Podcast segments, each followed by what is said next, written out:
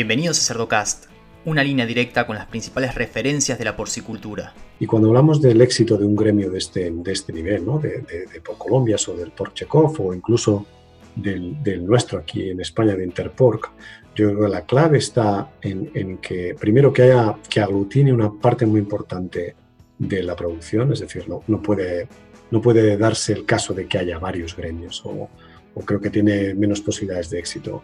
Y luego, no solo hemos de contar con la parte de, de producción, sino el sacrificio y la transformación deben estar, deben estar involucrados. Seguimos en las redes sociales y Spotify para tener acceso a información de calidad, continua y de acceso gratuito. El tema de hoy no es un tema técnico, es un tema, sin embargo, con muchísima relevancia porque es lo que permite a muchas industrias desarrollarse y mantenerse vigentes y competitivas en el mercado. Cuando llegué a Estados Unidos en 2013 fue el año que entró la diarrea epidémica porcina. Y ahí tuve la oportunidad de sorprenderme con la rapidez con la que la industria reaccionó a esta amenaza y convirtió una amenaza en una oportunidad. Luego, en los años consecutivos, tuve la oportunidad de ver cómo ciertos recursos que eran aportados por un gremio de la industria no solo permitían adelantarse a las amenazas que tiene la industria, sino también invertir en lo que es investigación, difusión de una imagen positiva de la industria, capacitación a productores y a consumidores. Entonces, en el episodio de hoy tengo a dos referentes, dos personas que van a aportar muchísimo, nos van a ayudar acá a determinar cómo puede llegar a impactar un gremio en la industria y cómo se puede llegar a organizar también con ejemplos claros y precisos. Rafa Pedrazuela y Carlos Maya. Rafa, Carlos, gracias por participar en este episodio. Muy buenos días, muchas gracias por invitarnos. Buenos días, muchas gracias por la invitación. Antes que nada, me gustaría que se presenten. Podrías empezar vos, Rafa, con tu background, con tu experiencia profesional y el rol que desempeñas ahora. Muy bien. En primer lugar, reitero las gracias. Um, yo soy del centro del país, nací en, en, Segovia, es una zona profundamente ganadera, con mi familia y mi padre vinculado con lo que es el sector. Y desde hace, desde muy chiquitito tenía claro que quería ser veterinario y tanto fue así que en tercero de, en tercer grado de mi licenciatura bajé a hablar con el profesor más reputado, con más importancia de, de, patología infecciosa del porcino. Le dije, yo quiero trabajar en esto y a partir de aquí me vinculé. Los primeros años de trabajo fueron en el campo, tanto con porcino blanco como con porcino ibérico, y de ahí salté al mundo de la empresa farmacéutica ostentando distintos roles, ¿no? desde posiciones técnicas, posiciones de marketing o incluso gerencias globales. Y recientemente he cambiado de perfil, no de especie porque me encantan los cerdos y creo que no sé hacer otra cosa.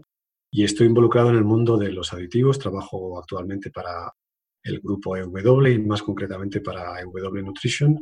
Tengo un papel técnico y estamos desde la empresa totalmente focalizados en, en ayudar a los productores de proteína a reducir el uso de antibióticos. ¿no? Y de esta manera cumplimos la misión de la compañía, que es reducir, contribuir a la reducción de las resistencias antimicrobianas. Es muy importante, es un tema de actualidad. Todos los países están en esta, en esta dinámica hasta actualmente del consumidor, tiene mucha importancia y el tema de hoy está muy relacionado. Como ves, es una carrera ligada al porcino, a la carne de porcino y al, al desarrollo de enfermedades y al desarrollo del sector. Muy bien, Rafa, gracias por esa intro. Carlos, ¿querés contarnos un poco de vos? Sí, yo soy colombiano, nací en, en, Bogotá y he vivido toda mi vida en Colombia y soy ingeniero industrial. Yo, eh, digamos que no tenía claro que terminaría tan involucrado en el tema de la porcicultura y la ganadería y en general agropecuario, porque en mis inicios fui banquero, trabajé como tesorero de una empresa, pero por, por circunstancias de la vida terminé en algún momento ejerciendo la dirección ejecutiva de la asociación Holstein, raza Holstein en Colombia, y de allí pasé a la porcicultura, a dirigir el gremio porcícola en Colombia, la Asociación Colombiana de Porcicultores, luego por Colombia, donde estuve eh, ocho años. Eso fue casi una década muy, muy interesante para el desarrollo de, de esto en el país. Eh, eso sí, desde muy pequeño, con mi, en mi, mi familia hemos sido porcicultores, inicialmente pequeños, después eh, hemos crecido un poco hasta que se convirtió en una empresa. Y he estado en la dirección de, un par de empresas, una de ellas un frigorífico, uno de los frigoríficos más importantes de Colombia, y sigo supremamente vinculado con la porcicultura desde todos los ángulos y efectivamente soy un enamorado del mundo gremial y de la, toda la posibilidad que tiene el hecho de, fortalecer un gremio. De hecho, eso es algo que, que, además de haber sido un rol y un trabajo dentro de mi carrera, eso es algo que, que todos los días eh, me llama y donde creo que hay la posibilidad de construir por todas partes. Es una dicha poder seguir desarrollando ese tipo de actividades.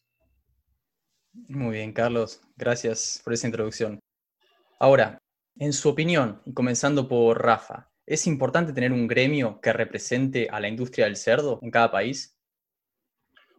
Yo creo que es importantísimo. Yo creo que a día de hoy tener un gremio que represente la industria es, fundamental. Hay, muchos motivos y son variados en función de las distintas necesidades de los países. ¿no? Como veremos, eh, hay diferencias entre consumos entre Europa y, Sudamérica o, incluso con Asia, pero para mí es fundamental tener un, gremio que, defienda al sector y, creo que es fundamental por un motivo muy importante que, que es un tema de percepción. ¿no?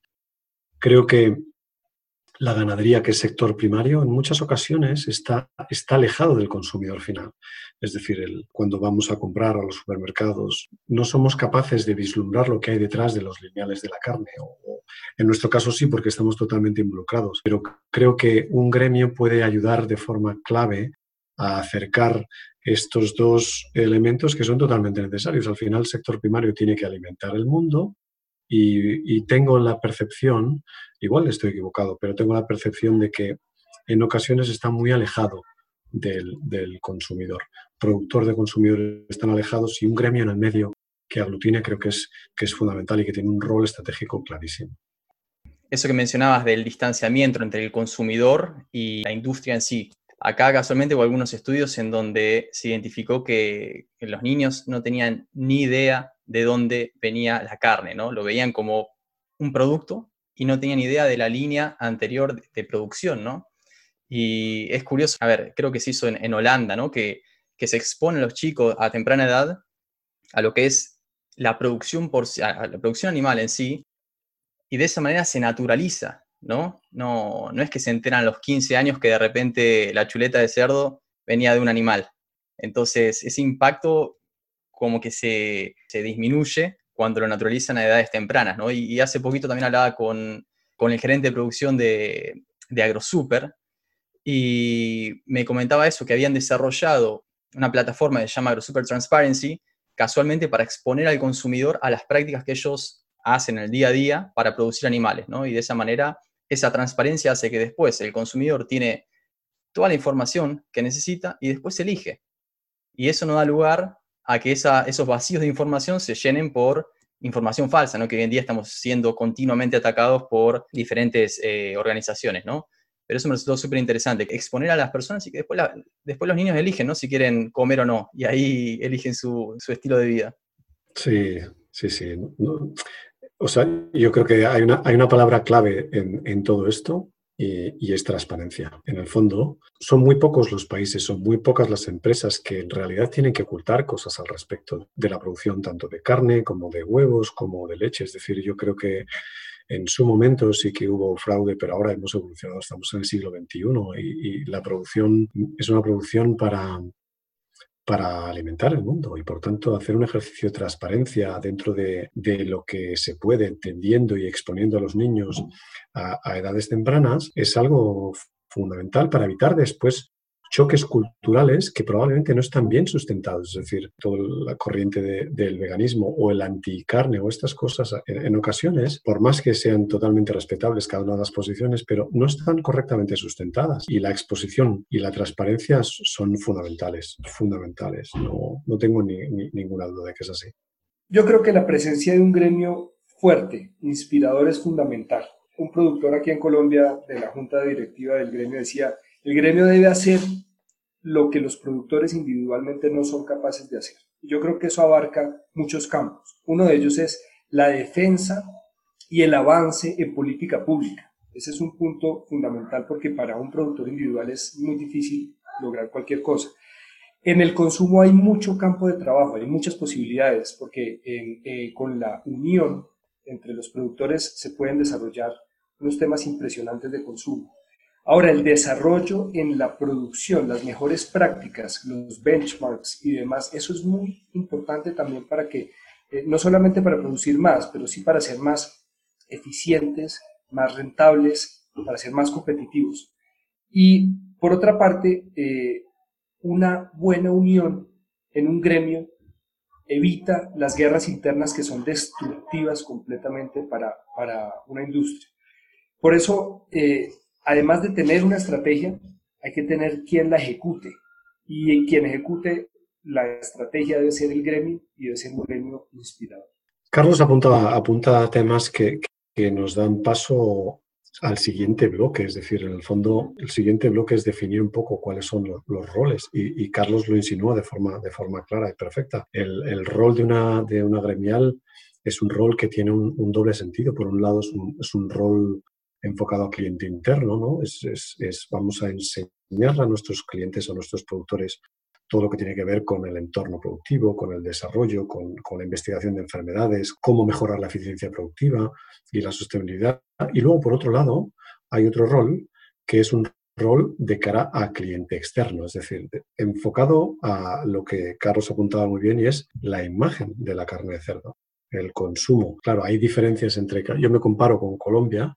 Eh, nosotros aquí en España nos comemos más de 60 kilos de carne de cerdo por habitante y año, incluidos los turistas, y lo comparamos con Colombia, que ahora debe estar en torno, Carlos lo confirmará, pero algo menos de 20, y ha pasado, ha hecho un ejercicio muy importante de, incremento. Claro, el consumo, eh, aquí la potenciación del consumo no es tan necesaria como para el productor como en otros países, ¿verdad? Sin embargo, este, este rol enfocado al cliente externo de, pues, de disipar esta imagen del cerdo de traspatio que tenía una mala calidad, que estaba alimentado con sus productos y que históricamente, tradicionalmente, ha sido algo que ha impedido, limitado el consumo de la carne de cerdo, ¿no? Esto yo creo que es un rol eh, fundamental, es eh, absolutamente fundamental. que, de hecho sobre eso, eso que comenta Rafa, que tiene toda, toda la razón, es, es muy importante ver ese, no solamente el, el, consumo como el consumo de los hogares y demás, sino finalmente es la comercialización. ¿Qué va a pasar con ese, esa producción? Es admirable, por ejemplo, y de hecho en, las, en la última etapa en la, en la que eh, participé en el liderazgo del, del, gremio en Colombia, ver lo que ha hecho España en los últimos años y es no solamente si ya estamos consumiendo en el país lo que debemos estar consumiendo, ¿qué vamos a hacer hacia afuera? ¿Cómo vamos a segmentar bien el mercado, no solamente interno, sino externo? y cómo lo vamos a conquistar, cómo vamos a, eh, capturar el mayor valor posible eh, con nuestro producto en todas partes. Y ese es uno, uno de, los, de, los ejemplos, yo diría, más, más sólidos de desarrollo, donde la participación de, del gremio también es fundamental para que, se, para que se logre crear y capturar valor en un mercado. Es, no es solo el consumo interno, sino también qué podemos hacer hacia afuera.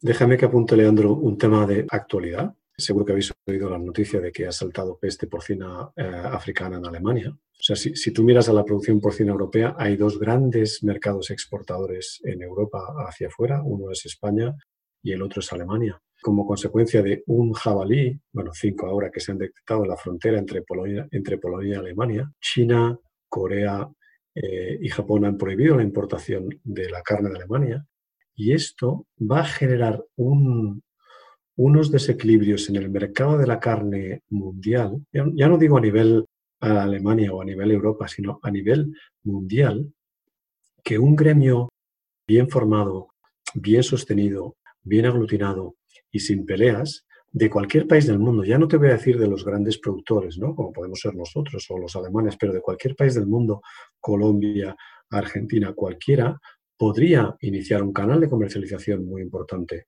hacia China en estos momentos al que le faltan cientos de miles de toneladas de carne. Y esto es de, esto es de la semana pasada, es decir, eh, esto, es, esto es absolutamente y en estos momentos un gremio, una intersectorial aglutinada y bien, bien sólida en un país sería capaz de, generar mucho valor para, para el productor en ese sentido.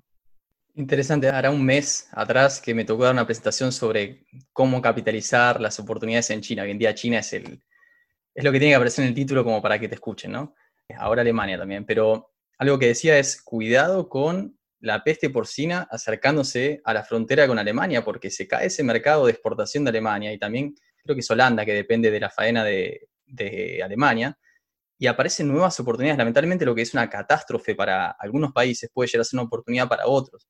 Entonces, es eso, más allá del, mercado interno que es súper importante, sobre todo en los países que no alcanzamos un consumo como pueden llegar a tener eh, en España, 60 kilos, pero más allá de desarrollar el mercado interno, miremos el mercado externo porque hay una reorganización continua en los últimos años de importaciones y exportaciones que puede llegar a ser aprovechado de una manera importante, ¿no? Entonces, la importancia ¿no? de estar continuamente conectado y, ver dónde están las oportunidades. Ahora, algo que decías, destacabas vos, Carlos, de lo que comentó Rafa, es interesante ver cómo cuando sienten que están alcanzando, no sé si el límite, pero sí un muy buen nivel de consumo, como tiene España, cómo empiezan a ver, ok, ¿dónde ahora puedo trabajar para ubicar mi producto? Porque siendo un, un país que tiene un mercado de exportación muy grande, España, ¿no? Entonces, como ya alcanzaron un poco ese límite y empiezan a haber oportunidades, ok, ¿dónde, dónde afuera puedo trabajar sobre el, consumo como para ubicar mi producto? Es un trabajo muy bueno que viene haciendo. Tienes toda la razón, pero eh, eh, ese trabajo incluso debe arrancar desde un poco antes y, les cuento rápidamente la experiencia en, Colombia con, con este, este punto donde falta todo por hacer, pero cuando cuando se empezamos a desarrollar la estrategia para incrementar el consumo interno, pues primero había, muchos elementos, una escalera comunicacional para cambiar la percepción, para eh, volverlo un hábito, bueno, todo, todo esto, también pasar a que el food service fuera un cliente importante porque no, no encontrábamos la carne en ciertos restaurantes y demás, pero también empezamos a hablar de exportaciones. Y cuando hablábamos de exportaciones hace hace unos ocho años más o menos, eh, había, había gente que decía, pero están locos. ¿Cómo se les ocurre hablar de exportaciones si, si Colombia importa, importa mucho, si además em, Colombia consume muy poquito y tiene todo para crecer? Sí, tenemos todo para crecer, pero las oportunidades de crear y capturar valor se pueden dar en cualquier momento, en cualquier parte. Eso es como cómo se mete un gol. Pues hay, que crear la jugada y demás, pero hay que estar listos para esa oportunidad. Si un defensor se, se tropieza y queda el balón libre, pues hay que meter el gol. Y para eso eh, también había algo y es que los productores en Colombia son muy pequeños, la, la, industria es muy incipiente como para pensar en competir con otros grandes exportadores. Pues de ahí nació la idea de crear una comercializadora internacional donde participaran todos los productores. Y es una idea parecida a lo que han hecho otros países, pero si bien está muy incipiente todavía, ya especialmente ahora en esta crisis de la pandemia, logró unas primeras exportaciones que fueron fundamentales desde el punto de vista psicológico para los, los productores. Ya se ha logrado contra todas las adversidades eh, algunas exportaciones, eso sí, con un objetivo bien claro y es llegar a China, llegar a los países asiáticos donde se puede capturar valor. Que el camino es largo, que el camino es difícil, pues hay que hacerlo desde temprano y trabajar más. Ese es como el, gran mensaje frente, frente a eso, porque el desarrollo de una industria, si uno solamente se queda discutiendo sobre las dificultades y sobre las adversidades, pues ahí tenemos décadas y siglos para seguir eh, debatiendo eso mientras se acaba la industria pero si le, si le ponemos el trabajo, el empeño y un horizonte claro, todo se puede lograr. Yo creo que siguiendo con el símil futbolístico que apunta Carlos, eh, es que el campo se ha hecho internacional. Es decir, antes los canales de comercialización estaban muy definidos y ahora, si os fijáis, eh, hay tres o cuatro factores que están cambiando las reglas del juego. O sea, el primero la peste porcina africana y que China ha perdido el 70 o el 80% de su producción, con lo cual para recuperarse van a pasar, va a pasar tiempo. Segundo, todo lo que es la situación COVID nos está desequilibrando y está desequilibrando las balanzas comerciales o va a desequilibrar las balanzas comerciales y van a tener un posible riesgo de influencia. Y tercero, como consecuencia de, la que el consumidor está imponiendo un poco su criterio, pues en el fondo muchos países están de forma voluntaria imponiendo restricciones al consumo de antibióticos. Por tanto, las oportunidades de que, apunta Carlos de vender carne libre de antibiótico, vender carne libre de ractopamina, vender en, un mercado como China, aunque mi balanza oficial sea, sea importadora, esto es así, está a la orden del día. O sea, vuelvo otra vez al ejemplo porque lo tenemos muy fresco y, nos impactará mucho en Europa. Pero el jueves pasado, solo con un animal, cambió la estructura de la venta de carne mundial. Alemania no podrá vender carne durante muchísimo tiempo y esta carne invadirá el mercado europeo y el mercado europeo tendrá que buscar canales de comercialización. Por tanto, véase Colombia, véase México, véase Brasil o véase cualquier otro, o cualquier otro productor, tendrá oportunidades claras de vender carne con un cierto valor añadido. Y esto es así, esto es una realidad. El campo se ha hecho grande. Y, ese punto que toca Rafa es importantísimo y ahí el, el, rol del gremio se vuelve aún más importante y es, qué cambios hay que ir haciendo en la industria y quién lo lidera, quién lo dirige, quién lo orienta, porque también muchas veces la orientación está en manos del vendedor. El que le vende a uno las cosas es el que le va diciendo haga esto o haga aquello y eso depende solamente del inventario de los productos que tenga por vender. Entonces, el gremio tiene que pararse adelante y tiene que poner el pecho y decir, vamos para allá.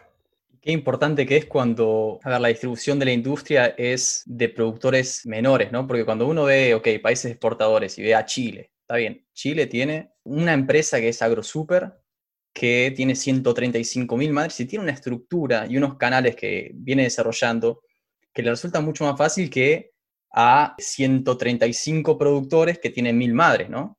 Entonces, algo que se ve acá en, Estados Unidos, ok, son, está muy desarrollado el tema del gremio y es algo que, antes de terminar el capítulo vamos a, mencionar porque es una estructura muy, muy interesante que vienen desarrollando.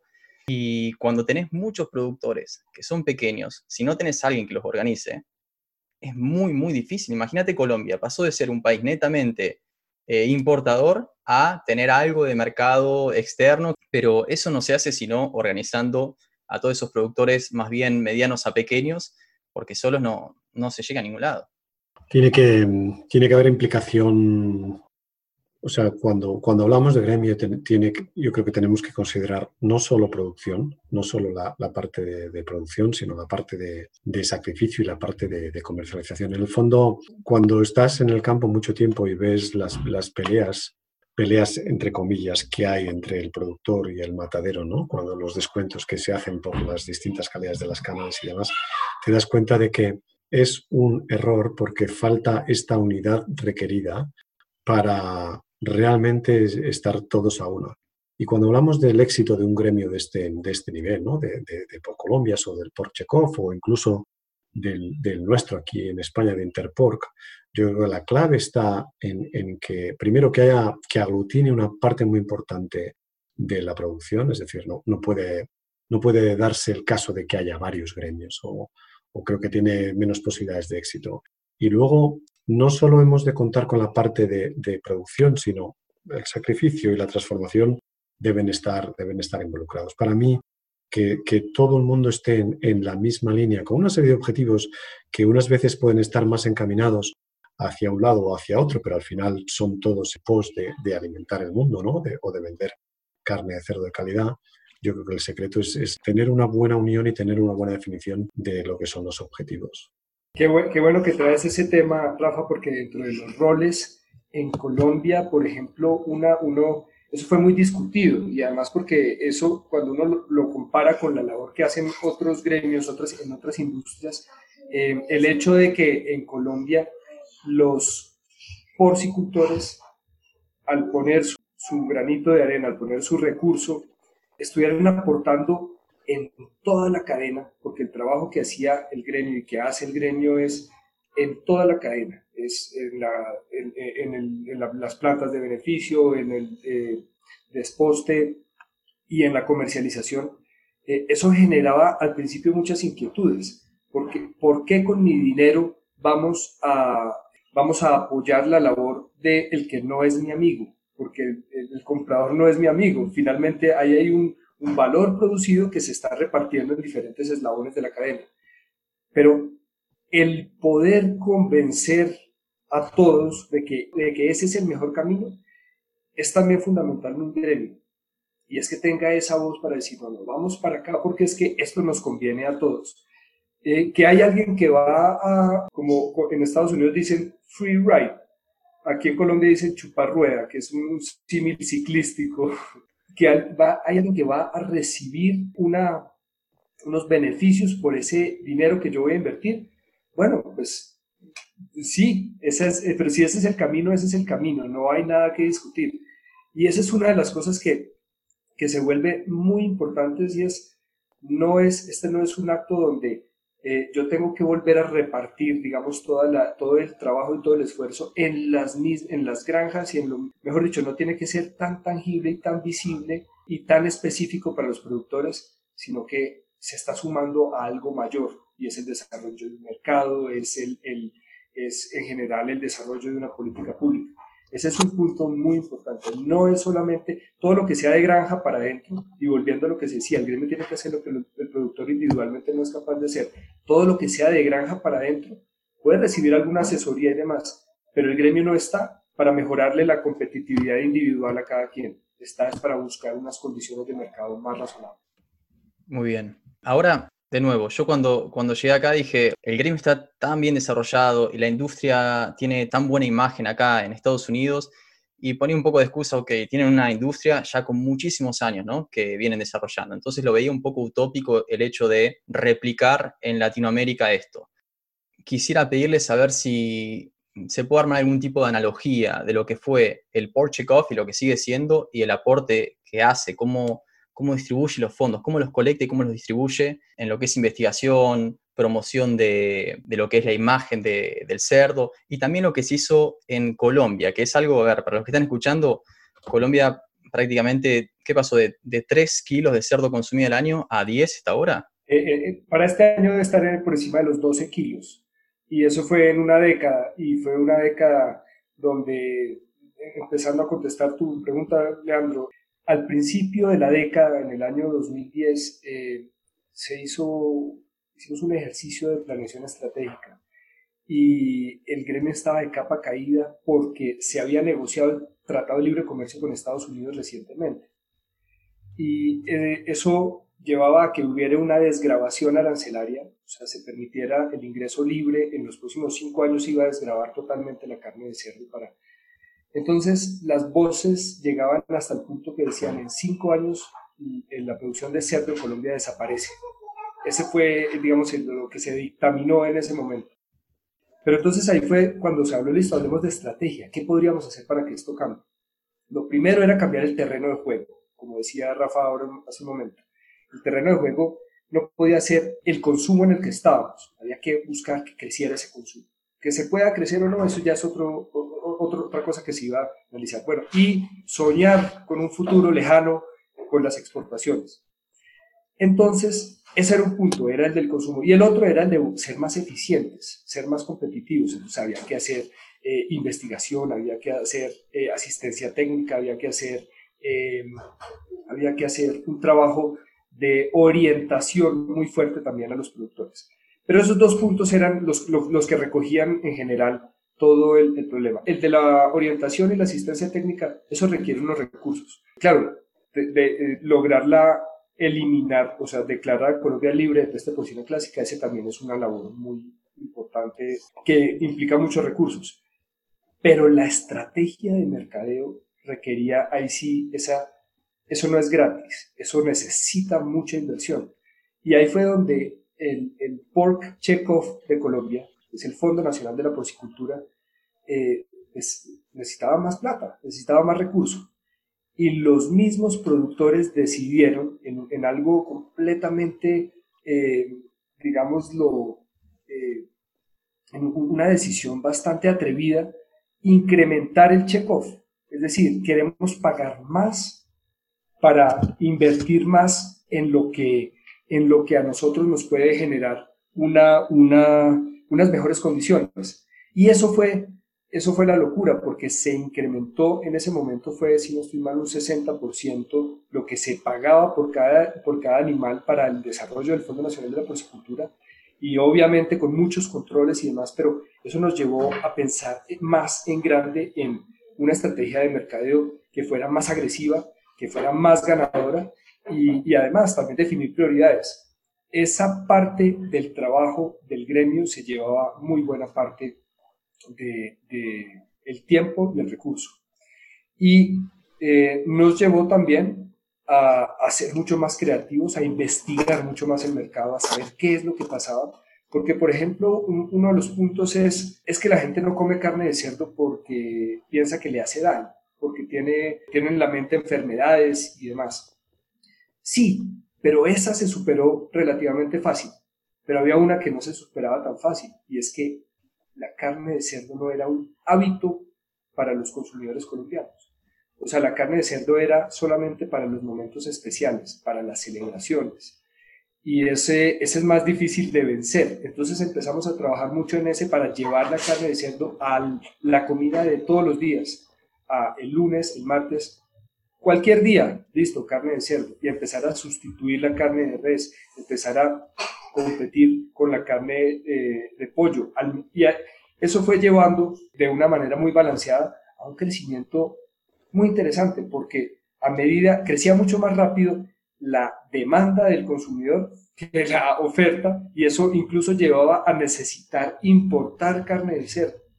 Pero las importaciones durante mucho tiempo en Colombia no se dieron como un efecto eh, de especulación que afectara a los productores, sino como una necesidad para suplir ese faltante del mercado, porque cuando uno toma la decisión de crecer en porcicultura, la cosecha viene dos años después, pero cuando uno toma la decisión de invertir en el mercado, es rápido que la demanda va cambiando, que la percepción del consumidor y la demanda va cambiando. Y eso sumado a una, eh, un cambio de mentalidad del productor el productor empezó a creer en sí mismo, empezó a ser orgulloso de ser porcicultor y no, no como con esa vergüenza que, se, que, que existía hace algunos años, donde esto es un, una de esas industrias parias, eh, eso se acabó. Hoy en día, ser porcicultor... Estoy criando chanchos backyard. Sí, es algo, es algo triste. No, hoy en día ser porcicultor es algo que, que llena de orgullo a los colombianos. Ya no es que no, eso huele maluco, eso no ser porcicultor es algo, es, es lo primero que dice un, productor, soy porcicultor y lo dice con orgullo. Entonces, yo creo que eh, eh, eh, ese cambio desde, desde los productores, la percepción, mucho trabajo con, con, las, con los periodistas, porque los periodistas y, y, los periodistas y los generadores de opinión, los generadores de opinión y los periodistas tenían pues esa, esa mala percepción y ellos iban hablando y hablando entonces nosotros empezamos a recogerlos, a recogerlos y a enseñarles, a capacitarlos, a hacerles eventos y eso fue cambiando radicalmente. Nos dimos cuenta que no es solamente los médicos, porque los médicos incluso son más difíciles de eh, influenciar de, de una manera positiva, pero también vimos que, por ejemplo, los instructores de gimnasio, ellos sí, ellos muchas veces son más relevantes, los profesores, bueno, mucha, muchos líderes de opinión que se volvieron para nosotros fundamentales y que lograron, lograron ayudarnos a construir una, una, una industria que es, yo creo que si bien ya no es pequeñita, ya no es paria, puede ser ahora medianita o algo así, pero se siente grande, se siente fuerte y se siente con futuro. Yo creo que, que el, éxito de, de Porchekov o, o lo que cita Carlos o Interpork está basado en, tres o cuatro cosas que son, fundamentales. La primera, lo citaba Carlos, es un tema de recursos. Tristemente, hoy en día tú no puedes tener éxito eh, si no tienes una buena estrategia de comunicación que está sustentada con dinero en muchas ocasiones. Es decir, Porchekov recoge 40 céntimos de dólar por cada 100 dólares vendidos. En el caso de, de Interpork se recogen tres partidas diferentes del productor, del, matadero y de la transformadora. Y en el caso de Colombia, eh, como comentaba Carlos, se, incrementaron los deseos de, poner dinero. Por tanto, el primer, el primer factor de éxito además de la aglutinación del sector, es eh, los recursos. Sin recursos hoy en día no se puede hacer nada. Segundo, yo creo que hay que tener claros los pilares en los cuales eh, se, van a trabajar, lo que decía el, plan estratégico. Desde hace mucho, mucho, mucho tiempo yo conozco el eslogan de Porchekov, que es People, Pigs and Planet, que es tan simple, tan, tan simple, lo que pasa es que recoge tanto, o sea, mira por las personas, mira por los productores de los cerdos y mira por el planeta. por tanto, está aglutinando todos los esfuerzos de manera que da cariño a todos los a todas las personas involucradas. Y luego otro, otro elemento clave desde mi punto de vista es cómo se invierten estos recursos. Tiene que estar bien definido. Es decir, hay, hay, tiene que haber una estructuración de cómo vamos a invertir nuestro tiempo y nuestro dinero. Y, como decía anteriormente, puede ser promoción interna, puede ser promoción externa, pero, pero yo creo que hay que tener unas partidas importantes dedicadas a, bueno, a atender a lo que le preocupa al productor. Bueno, el Porchekov hay un comité en el cual se investigan las enfermedades que afectan al, productor de, de carne porcina, pero al mismo tiempo se educa al productor, pero al mismo tiempo se educa al consumidor. Por tanto, no podemos poner todos los huevos en la misma cesta, sino que tenemos que difundirlo con una buena estrategia que quizá puede ir variando con el tiempo en función de las necesidades, pero, pero son estas tres cosas. Es, el trabajo común, una bolsa de recursos eh, suficiente y una buena estrategia de eh, unos factores de decisión concretos y bien establecidos. Para mí estos son los secretos del éxito de, de cualquiera de los gremios de organización o de las organizaciones que, con las que van a tener que defender a la industria. Ya no voy a decir al productor, porque es, defender a la industria de la producción de la carne de cerdo. Al final es la proteína que más, más se consume en el mundo. Y vamos a por 9 billones de personas en 2050. Por tanto, seguiremos creciendo y las oportunidades van a seguir saliendo. Desde mi punto de vista, estos son los factores clave. Totalmente de acuerdo un apunte sobre lo que decía Rafa, muy importante eso, un gremio no defiende al productor, no defiende a un productor individualmente. En, este camino tan bonito que ha tenido Colombia, donde muchos productores han logrado florecer y convertir, convertir sus pequeñas explotaciones en empresas, muchos otros han quebrado, muchos otros han dado un paso a un lado y han dicho, no, yo no sigo con este negocio. Muchos eh, simplemente se tuvieron que retirar. Y esto es porque el gremio no tiene la capacidad de, lograr que ese uno a uno prospere. Cada quien tiene que hacer su mejor esfuerzo para ser competitivo y para salir adelante. Pero eh, las condiciones para que la industria sea, eh, para que sea una industria movida, que crezca, que, se, que tenga unas condiciones favorables, pero eso no es para todos. Y, y no crean, ese es uno de los que más cuesta desligados hoy de quienes están. Y es que muchas veces ese productor piensa, es que el gremio me va a sacar a mí de mi, de mi ahogo, no necesariamente, solamente le va a generar algunas condiciones, pero no va a defender eh, individualmente. Muy bien, Carlos. Algo que me gustaría destacar, cuando llegué acá, fue en el 2013 fue la época de la diarrea epidémica porcina. Y lo primero que me sorprendió fue la rapidez con la que la industria evolucionó como para superar ese gran problema que les había entrado, ¿no? Solo, eso solo pasa en Estados Unidos, Leandro. Esto, esta rapidez, esta gestión tan rápida y un sector tan aglutinado, no te dejes sorprender. O sea, te puede sorprender por, por América, pero no pasa en más sitios. ¿eh? Eh, ellos están muy aglutinados, el sector veterinario allá está muy concentrado, muy aglutinado y son muy ah, nacionalistas. Es decir, Estados Unidos está por encima de todo lo demás y esto no pasa en muchos sitios. Sí, sí, sí, sí, sí. Ahí, ahí pude ver la rapidez con la que ya había fondos e investigación como para superar el gran problema que les había entrado, ¿no? Después pasó, nada, surgió la epidemia de la peste porcina africana y me, me volví a sorprender cuando parte de esos fondos iban destinados a aumentar la seguridad en los aeropuertos. Sabemos que la peste porcina africana viaja mucho en avión, ¿no? Entonces, ¿cómo enseguida aumentaron el número de perros, beagles, como para detectar esos alimentos que estaban ingresando.